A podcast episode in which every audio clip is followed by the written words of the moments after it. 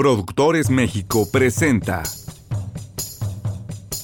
Hola, porque los hijos no vienen con instructivo. Bienvenidos a este tu espacio.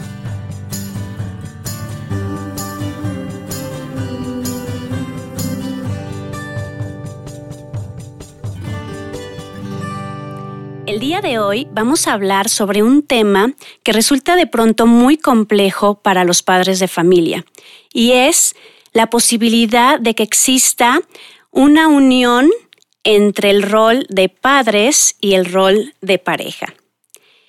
En este momento me acompaña una gran amiga, terapeuta familiar, que ha trabajado en, en IFITAF durante varios años y bueno, es la experta en, el estudio de las familias.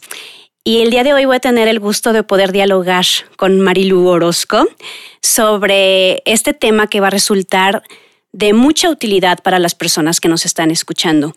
Bienvenida, Marilu, a este tu espacio para poder dialogar y darle más herramientas a los papás para que puedan fluir mejor en estos dos roles como padres y como pareja. Bienvenida. Muchísimas gracias, Moni. Muy contenta de estar aquí platicando.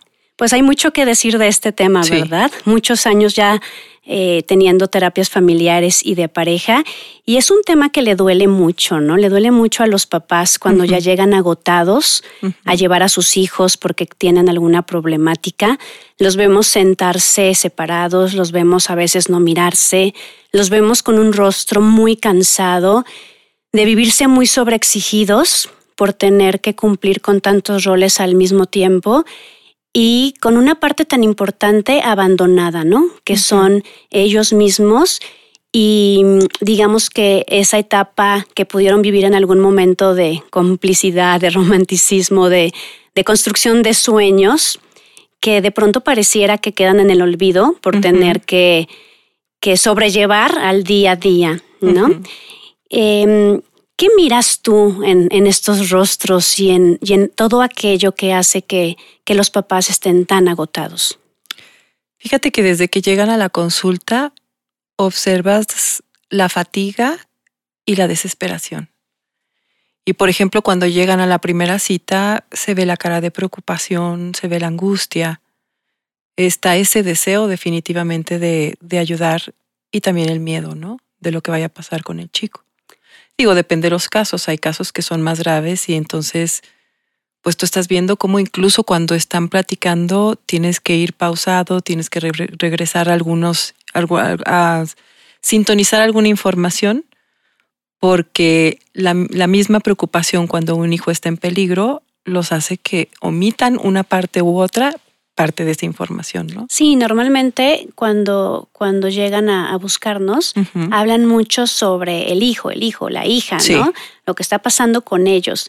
y, bueno, luego la cara de sorpresa que, que tienen cuando nosotros les preguntamos, ¿y ustedes cómo están? ¿No? ¿Y tu mamá cómo estás? ¿Tu papá cómo estás? ¿Y cómo está la pareja? Y tienen una cara de what, o sea, de, a ver, o sea, no vine por eso, sino de vine hecho, por regresan a la misma, a, la respuesta del hijo, ¿no? O sea, pues estoy bien, pero estoy preocupada por, o estoy estamos preocupados por nuestro hijo. Y los hijos son los que, sin darse cuenta, llevan a terapia a, los papás. Exactamente. Y entonces la respuesta que nosotras damos es el típico ejemplo del avión, ¿no? Ahora que veníamos para acá, a la Ciudad de México, pues nos volvieron a dar la misma instrucción, ¿no? De que en caso de que hubiera eh, un cambio de presión en el avión, van a salir las máscaras y entonces primero se la pone el adulto y después se la pone al niño. Y es algo que a los papás les cuesta muchísimo trabajo. En las conferencias no falla la pregunta, ¿no? Entonces, ¿qué es más importante? ¿No? Eh, ¿La pareja o los hijos? Ahora te hago la pregunta a ti. Creo que, creo que ese cuestionamiento va más allá de que sea importante a, a que puede facilitar el proceso con la familia, ¿no? La, la pareja es muy importante porque si ellos están conectados, si ellos se sienten bien, si hacen equipo, pueden trabajar hacia los hijos con mucho más facilidad. Entonces no es que no sea, sea menos o más importante los hijos o la pareja, es que si la pareja está separada es mucho más difícil poder acercarse a cubrir a los hijos, porque a final de, cuentas funciona como un techo de dos aguas, ¿no? Mamá es una parte del techo y papá es la otra parte del techo. Entonces, cuando está la pareja em, bien establecida y se cuidan a sí mismos y se cuidan como pareja, el techo queda cerrado. Si ese techo de dos aguas está separado porque no hay relación de pareja sana o se quedó en el olvido o las mismas situaciones que la vida va empujando nos va dejando como esa parte de lado, entonces es como si el techo se abriera y los hijos quedan descubiertos, ¿no? Y entonces los papás dirían, entonces ¿cómo le hago? O sea, ahorita mis hijos tienen problemas, ¿no? O mis hijos están chiquitos, o mis hijos están en la adolescencia. Siempre va a haber un tema con los hijos, ¿no? Entonces, pues no, no, no, no tenemos tiempo para, para poder convivir. Eh, o, ya molestos como de no, o sea, ya no hay nada que hacer, solamente estamos juntos por los hijos. Sí, esas, en, en la situación donde no quieren trabajar con la parte de pareja, sí se trabaja con la parte de equipo. Pero la relación de la pareja va a seguir saliendo todo el tiempo, ¿no? O sea, estás trabajando con ellos en la, en la situación de parentalidad. O sea, ¿cómo vamos a ser buenos o cómo vamos guiando a nuestros, hijos, a nuestros hijos? ¿Cómo vamos a ser buenos padres? ¿Cómo, a pesar de nuestras diferencias, podemos estar cerca de ellos y cuidarlos? Y no es que no se pueda, sí se puede, pero el ponerse de acuerdo es una de las situaciones básicas que tiene cualquier relación.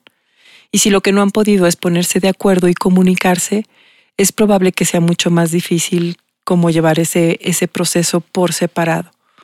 De repente el trabajo personal, el que cada uno vaya viendo mejorías eh, para sí mismo, eso hace también que sea más fácil hacer el equipo, incluso cuando hay situaciones donde no, no, no, no están dispuestos a, a mover esta parte de pareja, ¿no? Sí, y entonces lo que normalmente hacemos es ayudarles, ¿no? A poder distinguir cuáles son los problemas de pareja, cuáles son los problemas de padres, e incluso poder comprender que, que, un tema es el desarrollo, o sea, el ciclo vital, por así decirlo, de la pareja y otro es el de la familia, porque cuando lo revuelven es cuando, cuando se pierden. Entonces, en este podcast vamos a hacer como un ejercicio concreto, también de dividirlo nosotras, ¿no? Para que en este momento pudiéramos nosotros platicar de cómo sería el cuidado de la pareja, de cómo es mirar a la pareja, de las etapas que podemos nosotros eh, mencionar brevemente que va atravesando la pareja y para al final poderles decir cómo se haría la separación como más concreto de este es el espacio de la pareja y este es el espacio y este es el espacio de los padres y entonces en el siguiente episodio poder hablar de entonces cómo sería el trabajo de equipo de padres. Entonces, empecemos con la pareja, con desde el inicio cuáles serían las recomendaciones que nosotros podríamos hacer para para quien nos escucha que tiene poquito tiempo de vivir juntos, de estar casados o de tener hijos pequeñitos incluso también los que ya tienen hijos más grandes, poder comprender qué fue lo que pasó al principio para tener esa distancia. Entonces, ¿qué sugerencias les podríamos dar nosotros a las parejas cuando, cuando ya cambia la situación porque se convierten en padres para no olvidar esa parte tan importante? Al principio, cuando están juntos, que todavía no tienen hijos, tienen todo el tiempo libre, la mayor parte de la economía pues es para ellos, pueden salir a donde quieran, pueden tener esa libertad de estar cercanos y de seguir conociéndose más, ¿no? Creo que ya es un momento donde vas haciendo cosas que son afines, donde la pareja encuentra incluso situaciones en común, que pueden ser a, veces hobbies o, alguna, algún aprendizaje que, que compartan, ¿no? Hay parejas, por ejemplo, donde a él le gusta el fútbol y ella quizás no le gusta el fútbol, pero de repente al acercarse con él empieza a gustar y participa y, y igual el hombre con la mujer, ¿no? O sea, como que las parejas van encontrando puntos en común que esos pueden permanecer con cuando vienen los hijos, ¿no? Cuando llegan los hijos cambiamos, hombres y mujeres, todos cambiamos. ¿Por qué? Porque tienes un sentido de responsabilidad distinto, porque todo lo que te imaginabas aterriza diferente cuando lo estás viviendo, ¿no? Hay quien dice, yo no estaba ni remotamente preparado o preparada. Y hay quien dice, pues yo ya sabía lo que iba, pero no, pero lo estoy viviendo y aún así me está costando mucho trabajo.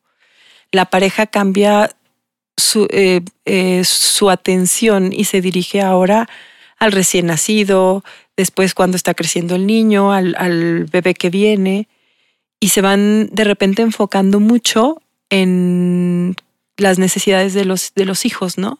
Como parte de su responsabilidad. Entonces ahora la, mi responsabilidad como mamá y como esposa es cuidar la casa, cuidar los hijos, atender todo. Y como papá es proveer, estoy poniendo el ejemplo de una familia tradicional, y como papá es, ir y proveer y traer la comida y llevar a los hijos y vamos a las juntas.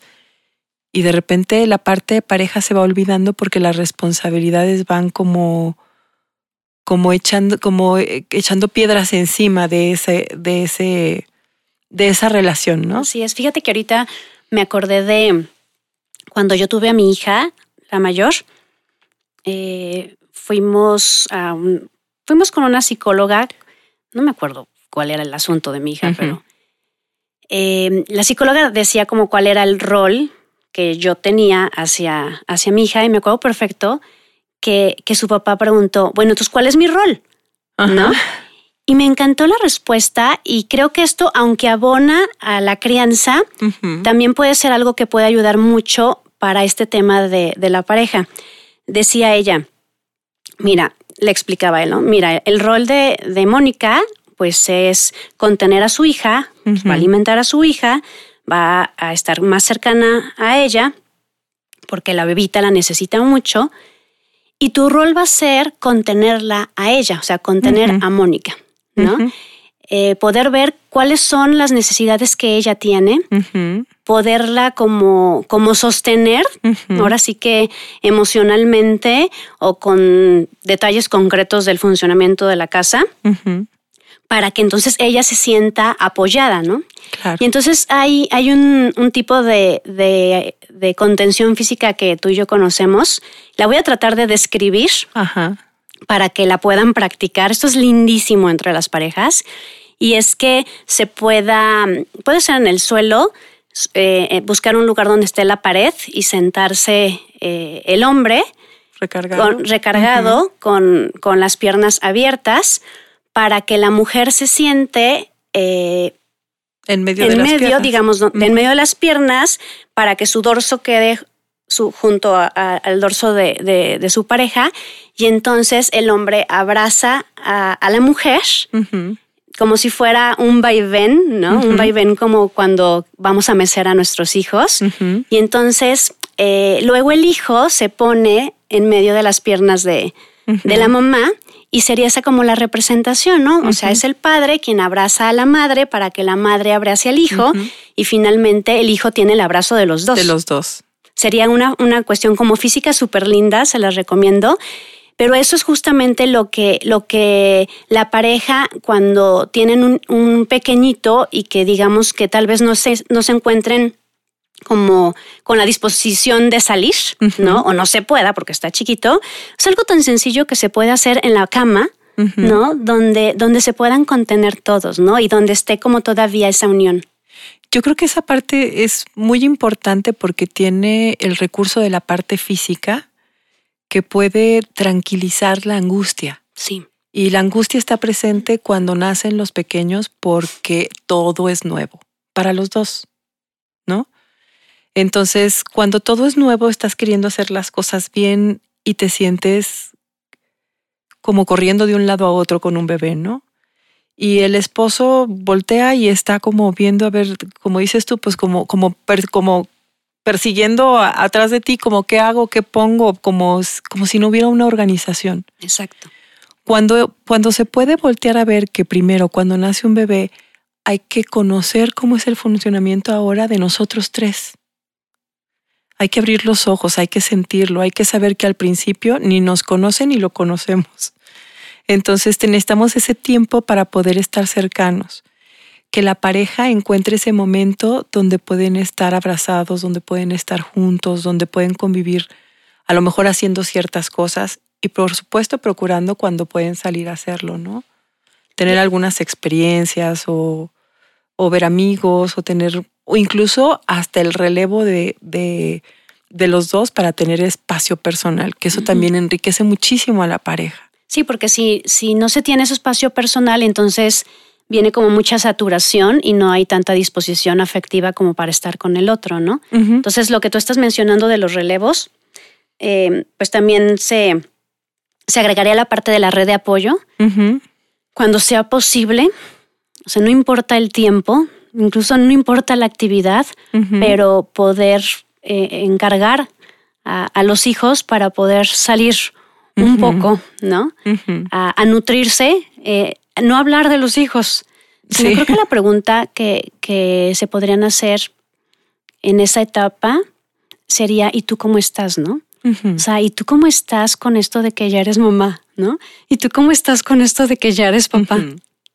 Incluso muchas veces cuando los, cuando son, cuando están pequeños, cuando son bebés, y la pareja sale, mm, lo que relatan es incluso esa parte de decir, es que estará bien el bebé. A veces sucede con, sucede con los dos, ¿eh? con papá y con mamá, pero a veces escucho más del lado de mamá como la preocupación de, de hay que regresarnos y qué tal si llora o si le hacemos falta.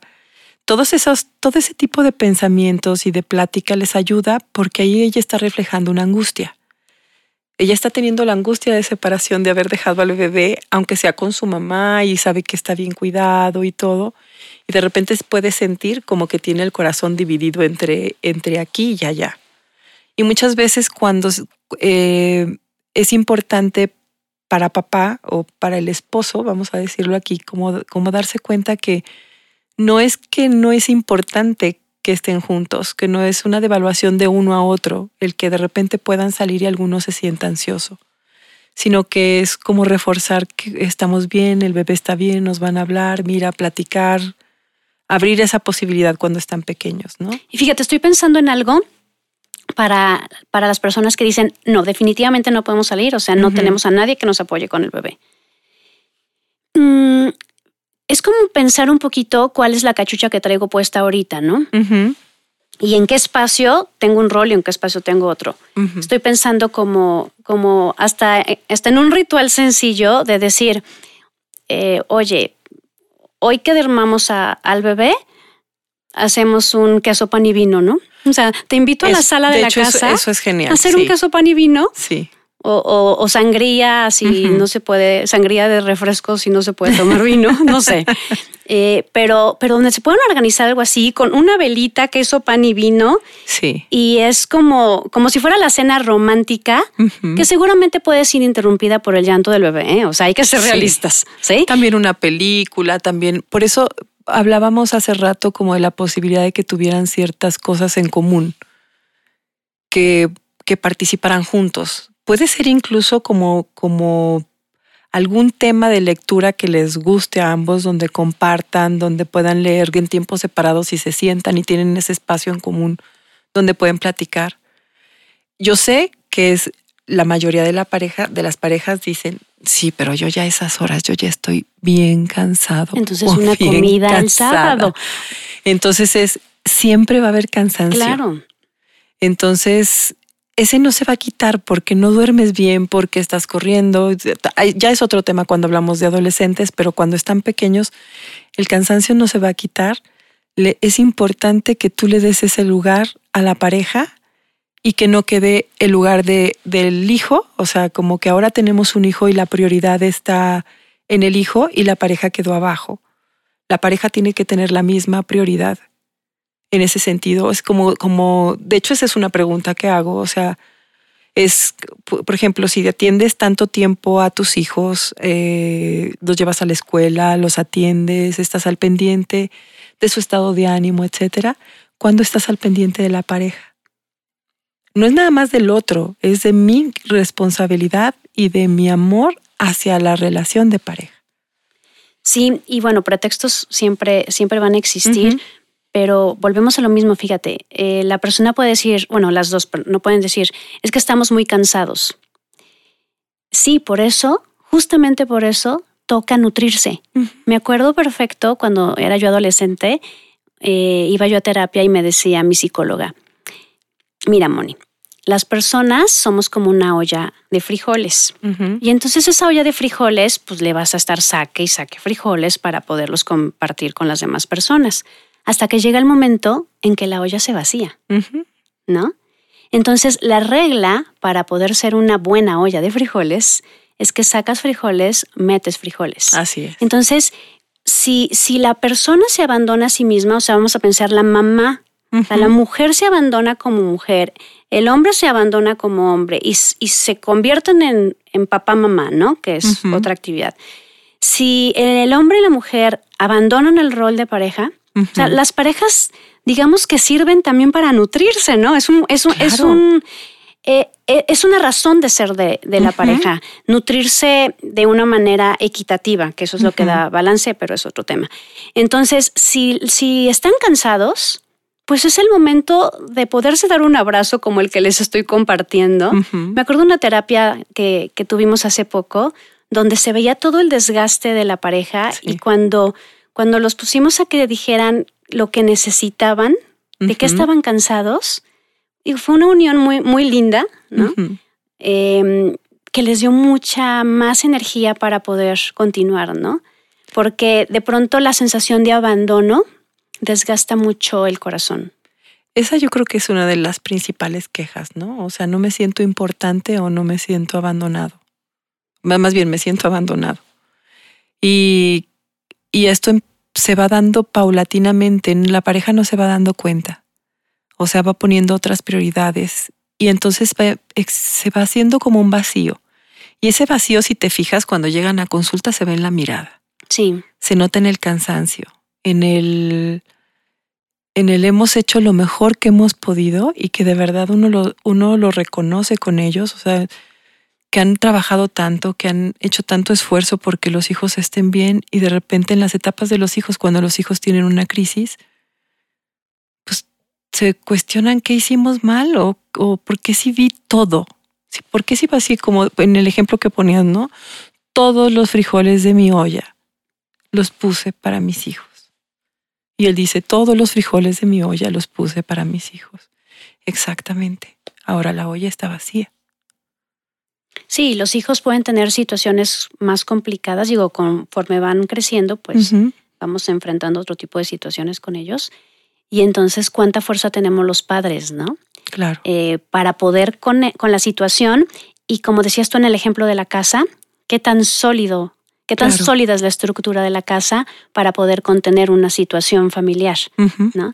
Entonces, eh, fíjense, vamos a, vamos a decir ahorita un poquito la consecuencia de lo que nosotros observamos cuando no se hace esto. Eh, solamente para que, para que pueda quedar más claro, porque no, sí es bastante complicado para los papás que, nos cachen esta parte cuando les decimos, ok, mira, es que para que tu hijo no se corte, o para que tu hija deje de vomitar, o para que cesen los pensamientos suicidas, entonces vas a salir con tu pareja. O, ustedes van a ver cómo están, o, se van a abrazar. O sea, no, no, no, les cabe en la cabeza cómo, ¿no? Entonces les voy a poner este ejemplo. Si papá y mamá están desgastados como persona. Si los hijos se dan cuenta que ya no hay abrazos, que ya no hay besos, que, que están distanciados los papás, algo van a hacer. Claro. O sea, van a hacer algo porque los hijos necesitan a sus padres bien. Nosotros aprendemos el amor a través de nuestros padres y a través de otras personas importantes, pero principalmente a través de los padres. Entonces, nuestra referencia, o sea, yo lo que lo que, o lo que platicamos y observamos. Eh, nosotras es, por ejemplo, con un adolescente cuando voltea y ve a dos adultos que están juntos, que se la pasan trabajando, regañando, atendiendo y cuidando hijos. Y entonces creo que eso es lo que enfrentamos, Moni, cuando llegan los adolescentes con no quiero vivir, no me interesa nada, mi vida no tiene sentido no sé qué vengo y aparte ni siquiera ni de broma quiero ser adulto. Claro, porque el panorama que me están mostrando está horrible. Es terrible, o sea, ¿por qué querría yo hacerlo si yo no los veo contentos? No tienen esta facilidad de, de poder expresarlo de esta forma, pero, pero en el fondo es, no, yo no. O sea, el matrimonio no se ve como, se ve más bien como una carga. Y creo que, o, la relación de pareja como una carga. Oye, y lo que, lo que sí expresan, eh, bueno, a mí me da muchísima ternura, es cuando a los papás les dejamos estas tareas, ¿no? Luego llega, llegan los papás y nos dicen, no, bueno, luego, luego, mi hija dijo, ¿y ustedes qué traen? Sí. De seguro Moni algo les dijo, ¿no?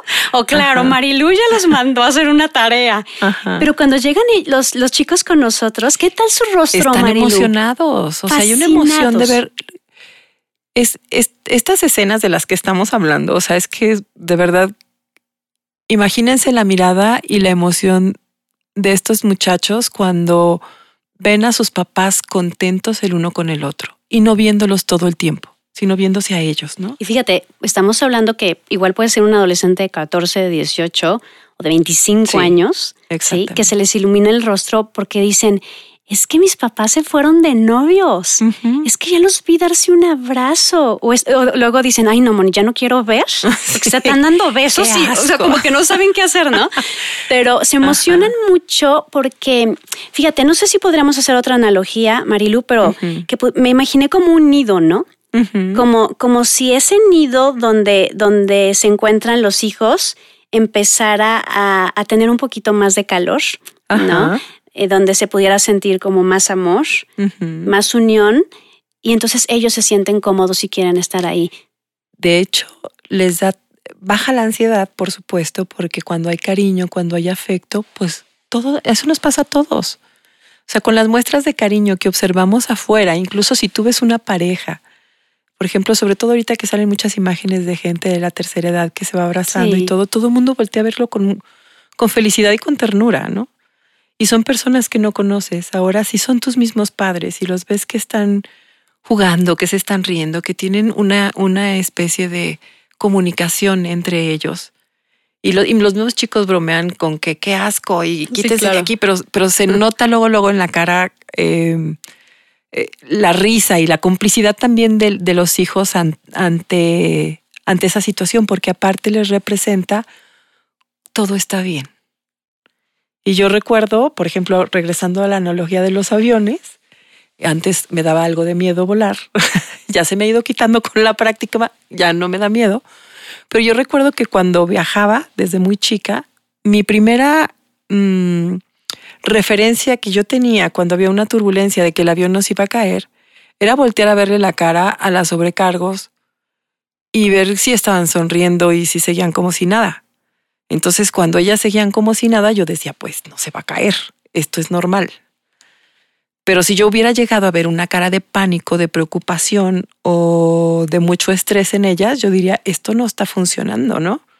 O en el piloto, ¿no? O sea, uno voltea a ver a los que están manejando el avión a los pilotos, en este caso los padres. Y si los padres no se ven contentos y no se ven trabajando en equipo, entonces este avión no tiene seguridad. Este barco tampoco. O sea, necesito sentirme segura y seguro cuando yo veo que los dos de adelante van juntos. Oye, entonces, ¿qué te parece si hablamos de qué voy a hacer yo? ¿No? Van a decir muchos papás, ok, sí, ya hablaron de cuando tienen niños chiquitos, pero nosotros ya tenemos adolescentes, ¿no? Tenemos adolescentes, la sexualidad pues está en el baúl de los olvidos. La comunicación pues solamente es para hablar de los hijos. Eh, siento que el amor se está acabando, se está yendo por la coladera. ¿Qué hacemos ahora, no? ¿Qué hacemos cuando, cuando ya vieron tantos años de distancia, pero todavía siento algo por la persona, todavía quisiera Quisiera recuperarla, quisiera hacer como el último esfuerzo, porque ya entendí que efectivamente si nosotros estamos bien, nuestros hijos van a estar bien. ¿Qué les diríamos de qué se puede hacer en una situación así? Yo creo que de repente el pensar que podemos estar, puedo yo estar mejor como persona, o sea, puedo empezar a hablar de lo que a mí me duele, puedo empezar a hablar de lo que no me gusta, y está siendo respetado por la otra persona y se le está dando un espacio y una validación, es un principio de cercanía. Entonces, es el lenguaje, el respeto a lo que siente el otro, a darle el valor de lo que está diciendo, no minimizarlo o decir estás exagerando, situaciones así. Entonces empiezan a sentirse, eh, te empiezas a sentir más acompañado. Si tú te sientes más acompañado, hay más comunicación. Por supuesto que hay puertas que se pueden todavía abrir, ¿no? Entonces, pero no las abres con alguien que ya sientes que es un desconocido o desconocida o que sientes que hay una distancia tan enorme que no confías. Y para poder querer se necesita confiar. ¿Y qué pasa si, si no podemos hablar? Si ya no hay nada de qué hablar que no sean los hijos. Cuando tienen la intención de trabajar en ellos, pues empiezan con recursos básicos. Hay que salir juntos. Em, yo generalmente cuando una pareja está dispuesta a trabajar en ellos es eh, la primera vez, por ejemplo, si les dices, si hay una tarea como que vayan a tomar un café, va a haber una angustia muy grande, ¿no? Porque es como de que vamos a platicar. Y los silencios en la pareja, cuando la pareja está distante, son muy incómodos. Cuando los silencios son en una pareja cercana, no. Nos estamos acompañando en silencio y lo disfrutamos. Pero si no nos sentimos a gusto, el silencio se siente pesado, se siente eterno. Entonces eso, generalmente si empiezas por ahí, la sensación, la, la, la situación va a ser que no se repite. Simplemente no se repite. Pero si van al cine, eh, tienen alguna experiencia, recuerdan ciertas experiencias que tenían a lo mejor en la etapa de novios o de recién casados que disfrutaban ir a bailar, eh, no, procurar hacer cosas que no son nada más las cosas que hacemos con nuestros amigos, con nuestro grupo de amigos y con los hijos, o con nuestros papás, nuestras familias de origen, ¿no? Sino cosas para nosotros que nos dan temas que nos, que nos retroalimentan, que son nada más tuyos y míos, que no tienen que ver con nuestros hijos, ¿no? A veces puede ser ir al cine, pueden ir a jugar eh, bolos, eh, cualquier boliche, o sea, pueden cualquier tipo de cosa que les dé algo diferente a la rutina, ¿no? Sobre todo es eso, atreverte a hacer algo diferente. Solamente creo que sí sería importante decirles que probablemente no les vaya a funcionar, ¿no? Ah, es, que, que la relación ya esté tan desgastada que, que, no funcione y es donde nosotros necesitamos reconocer que ya estamos en la maravillosa época donde ir a terapia ya no es para locos, ¿no? Ya no hay un juicio, sino se vale pedir ayuda. O sea, no somos expertos en cómo relacionarnos con el otro, ya estamos viciados, ¿no? De, de, la relación. Entonces, poder encontrar a una tercera persona experta en el tema de parejas que nos pueda acompañar, pues es una forma de sentirnos más seguros de que nos van a cuidar, ¿no? Porque de pronto hay tanto enojo reprimido, tanta tristeza, que nos da miedo abrir la boca porque podríamos destruir a la otra persona o simplemente ya estamos acostumbrados a poder agredir, a poder reprochar.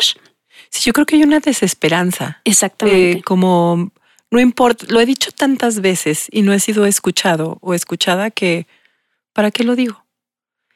Y, y poder darles voz, como justamente lo que estabas platicando en esta coterapia que tuvimos juntas, fue ayudarles a darles voz no a lo que no quieren, sino a lo que sí quieren. Claro. Y mostrarles lo que ellos ya no pueden ver. Exactamente. ¿No? Y entonces esos momentos hacen que se, que se relajen, que puedan abrir la puerta para poder comenzar a dialogar, ¿no? No quiere decir que todo es tan bonito, o sea, por supuesto son subidas y bajadas, pero creo que es bien importante el trabajo de retroalimentación también de cada uno, su responsabilidad sobre su propia felicidad, sobre sus propios deseos. Eh, la atracción que hay cuando tú ves que el otro tiene una vida independientemente de la mía y que la disfruta y que siente tanta pasión y que y que está entregado a esa parte y aparte está entregado a la casa y aparte está entonces eso empieza a ser como muy atractivo aunque aunque sea junto conmigo. Son cosas que que yo admiro de él y él son cosas que él admira de mí porque cada uno tenemos un espacio donde crecemos y eso lo podemos compartir. Sí, ahorita me acordé de lo que nos decía nuestra maestra de terapia de pareja, Leti Sánchez, que bueno, tiene un centro especializado en parejas, eh, que mencionaba, después de 25 años de ver parejas, lo que concluyo es que no sabemos ser parejas. O sea, no nos van explicando cómo se hace esto de la convivencia diaria, cómo es esto de la comunicación. no, no, comprendemos todos los fantasmas que, que, venimos arrastrando y que los ponemos como en la otra persona y creemos que, que de ahí vienen cuando no es cierto, vienen de nuestra historia. Entonces, repito, estamos en una época donde ya se puede escuchar un podcast, ¿no? Sin problemas, más ya se puede hasta recomendar, se puede asistir a una sesión y cada vez son más incluso los hombres los que nos hablan para pedir ayuda para la familia, para la pareja. Cada vez hay más parejas jóvenes que están empezando a tener problemas y buscan ayuda a tiempo. Y eso es un regalo para los hijos. O sea, finalmente que se puedan prestar atención los papás eh, en su bienestar personal, me parece que es uno de los mejores regalos porque es la posibilidad de que, de que los hijos se puedan encontrar en un lugar muy amoroso y con mucha seguridad, ¿no? Incluso hasta en el tema de, de, las relaciones de pareja, pues hay veces donde ya no se puede continuar, ¿no? Que muchas parejas tampoco por eso quieren ir a, terapia porque les da miedo que, que ya sea la crónica de una muerte anunciada, ¿no? Y nosotros hemos visto que, que hay parejas que, que, han terminado como en la relación y que continúan muy unidos como padres, como padres. ¿no? Que será lo que vamos a hablar eh, en el siguiente podcast, en el siguiente episodio. Entonces, bueno, pues ya hablamos de lo que se puede hacer cuando están pequeñitos, de lo que se puede hacer cuando ya la relación está muy desgastada.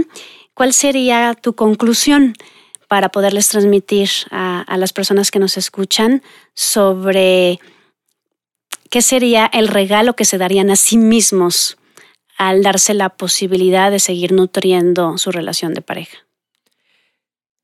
Creo que es un regalo permanente, porque para poder saber qué quiero de mi pareja tengo que saber qué quiero de mí, qué me gusta, qué no me gusta, tengo que saber quién soy. Entonces necesitas trabajar en estar congruente contigo mismo, en, en saberte llenar a ti mismo, las situaciones que te hacen falta, los deseos, no dejarlos así en el, en el baúl del olvido, ¿no? Y así poder compartir con la pareja y poder unirte. Si, todo lo, si toda la frustración no que hay dentro y que se va olvidando y que no se va reconociendo y no te volteas a ver adentro para ver qué me está haciendo falta, generalmente se lo vas a pedir a tu pareja. Pero ni siquiera sabes tú qué te hace falta. Entonces, ¿cómo te puedo pedir lo que yo no sé qué quiero? Con el riesgo de que si no lo encontramos en la pareja, se lo pediremos a los hijos. Así es. Entonces... Eh, y es muy común. Sí, bastante común. Lo vamos a hablar en, en el siguiente episodio.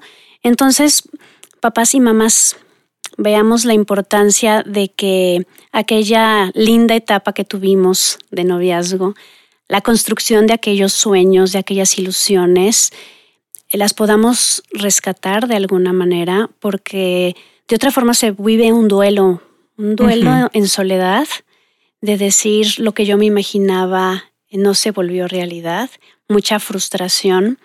Y nosotros hemos visto muchos casos bastante difíciles, donde ya parecía que no había nada, que lograron salir adelante. Y repito, muchos otros casos donde la pareja no pudo continuar, más el agradecimiento a lo que se obtuvo durante tantos años. Juntos. Y el aprendizaje, sí. Esa parte es bien importante. Las parejas que continúan a nombre de los hijos son parejas que siguen lastimándose y dañándose durante toda la vida y pueden seguir hasta el final de sus días, ¿no? Y esa amargura se irradia hacia todos lados. Esta energía se queda ahí, o sea, no, no va a desaparecer. Cuando la pareja comprende que no, que juntos como pareja no funciona, pero que han hecho cosas importantes, se agradecen, se reconocen, salen con una experiencia de éxito también respecto al poder que tenemos sobre nuestros hijos y es cuando yo te puedo empezar a respetar a ti como persona. Pues me encantó tu conclusión. Y bueno, papás, pues llegamos al fin de este episodio.